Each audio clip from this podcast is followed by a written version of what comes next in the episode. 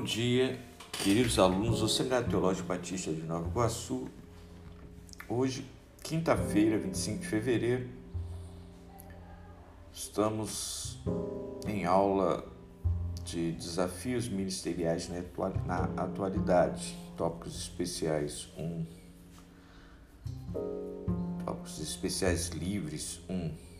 nossa disciplina. E hoje, comentando né? Texto é, Homem Eterno Aprendiz, que vocês fizeram um trabalho. Acredito que grande parte dos alunos conseguiu entender a relação do desafio de ensinar como, como uma tarefa é, aberta. Então, eu queria fazer algumas considerações. Eu acho que considerações são importantes nesse momento da nossa experiência. Primeiro, falar do Eric Erickson, né? esse, esse estudioso da teoria psicossocial. Né? Então, tese do Eric Erickson é que os comportamentos, apesar de nós sabermos que hoje, né, psicologicamente, não, não é bem a faixa etária que determina o comportamento, tem a ver com cultura, com educação, tem a ver com é, o, as, as condições né, do sujeito que está vivendo ali. Né? Então,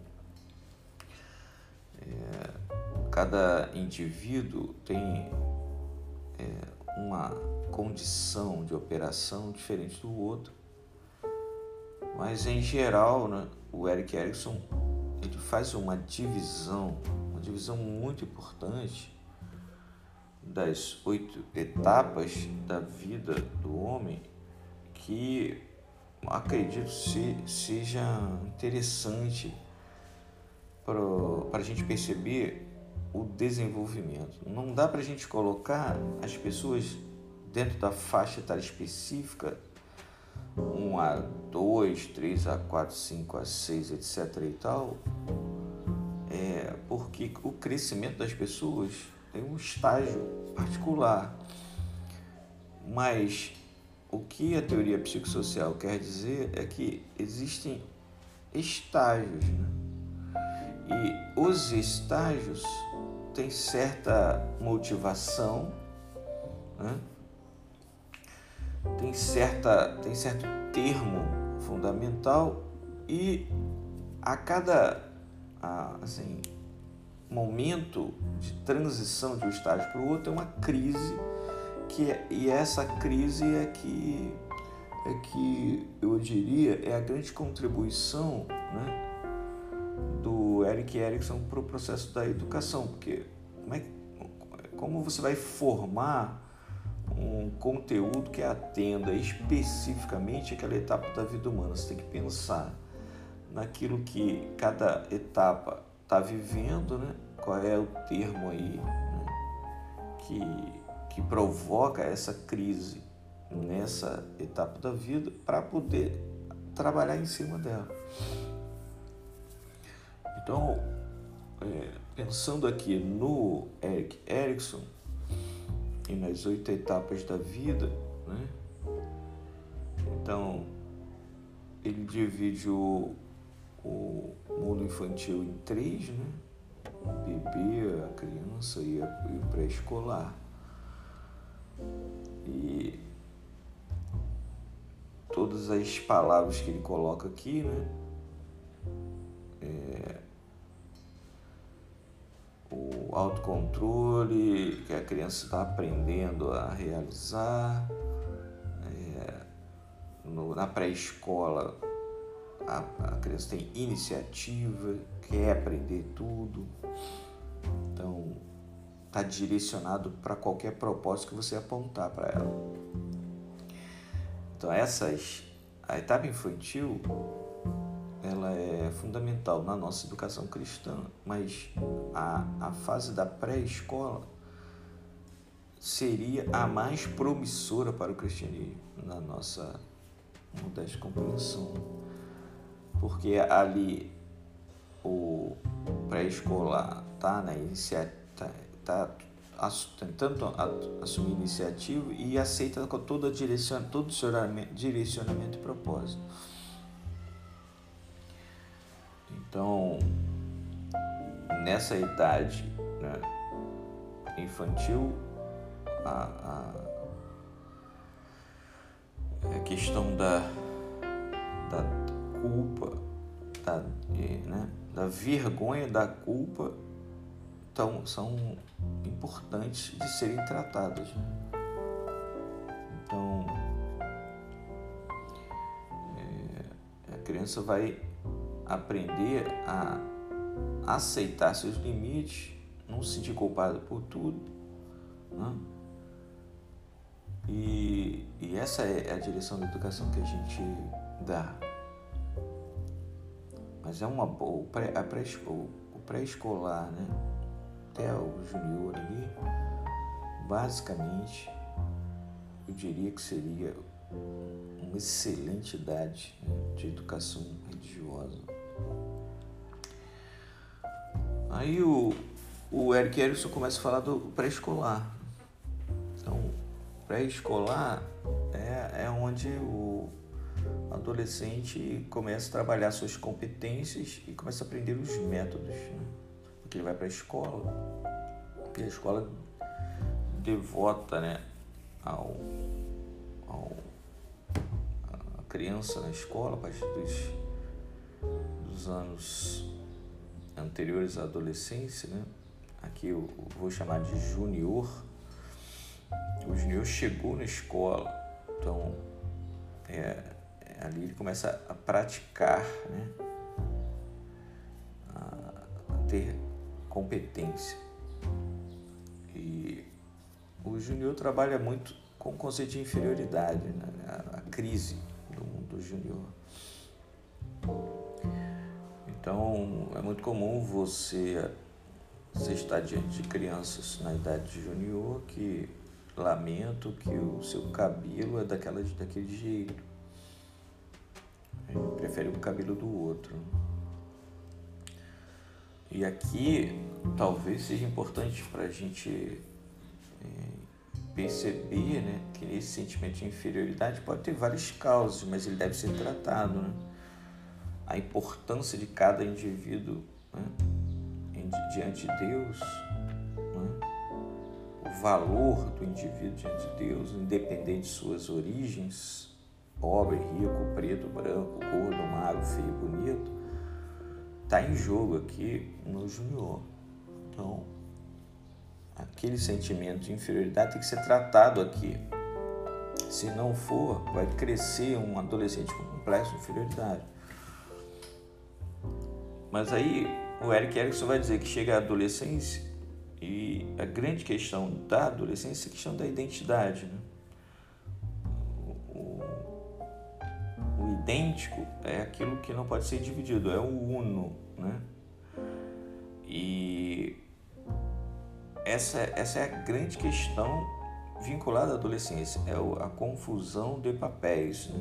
Ele é um monte de coisa ao mesmo tempo, quer ser um monte de coisa ao mesmo tempo. E, essa falta de unidade do uno né, torna o adolescente confuso. Um problema aqui que a gente tem que tratar é a questão da identidade. Então, o Eric Erickson diz que essa fase de devoção, essa fase da adolescência é a fase de devoção e fidelidade. Eles, quando se apaixona por alguma coisa é, é intenso. Né? Seja pelo namorado, namorado, quando pede, está de comer, ou seja por qualquer ação, né? Qualquer grupo, qualquer coisa parecida. Então são muito, são muito apegados, né? grupinhos de dois, três, que a gente chamava de panela. Então, a questão da panela é uma questão de confusão de papéis, é uma questão de identidade. E está vinculada a essa faixa etária, essa etapa da vida da devoção e da fidelidade. Adolescente, quando está em coração na igreja, é fantástico.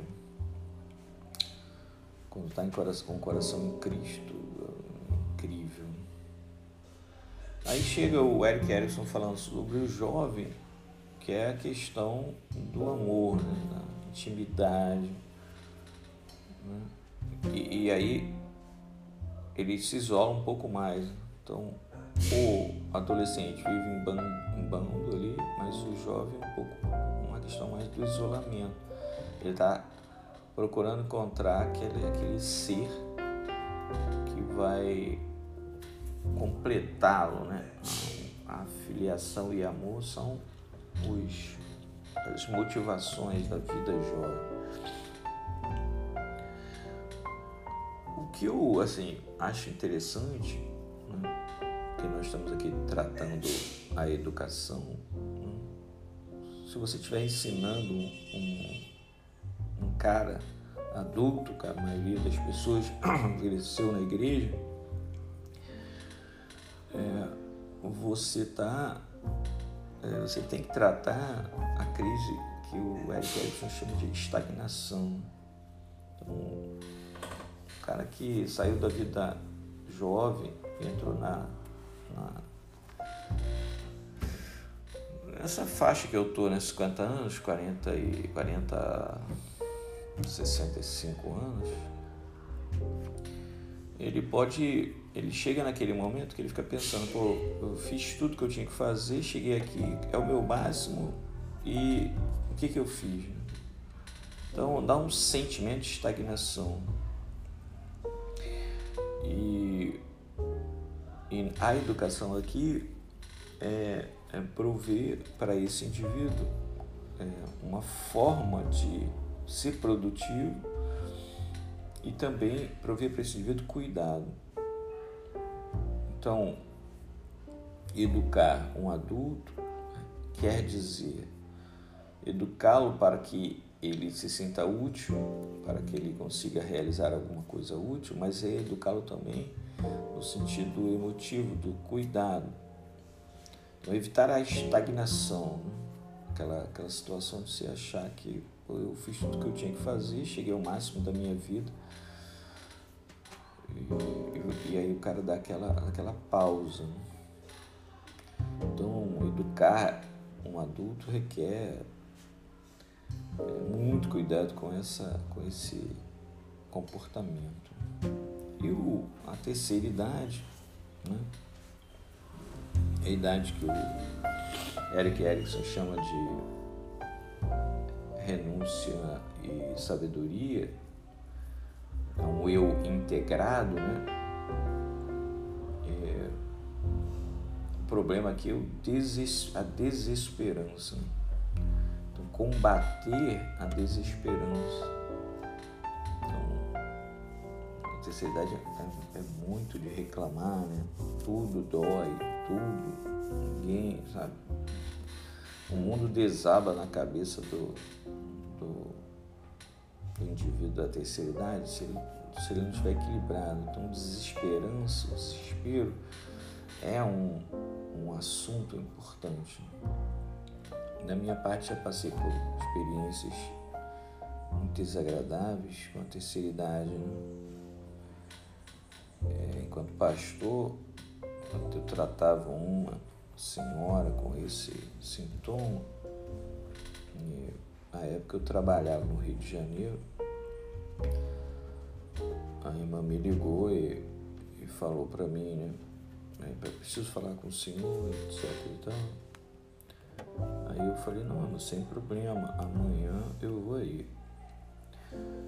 Porque eu tô no trabalho e, e aí é, quando chegou amanhã, a irmã tinha se suicidado.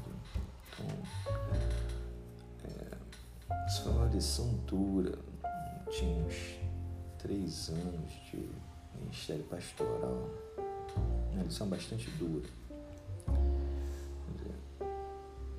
O amanhã pode não existir na terceira idade, porque ela está num, numa, numa encarnação é, de vida onde o desespero bate a todo instante. Né?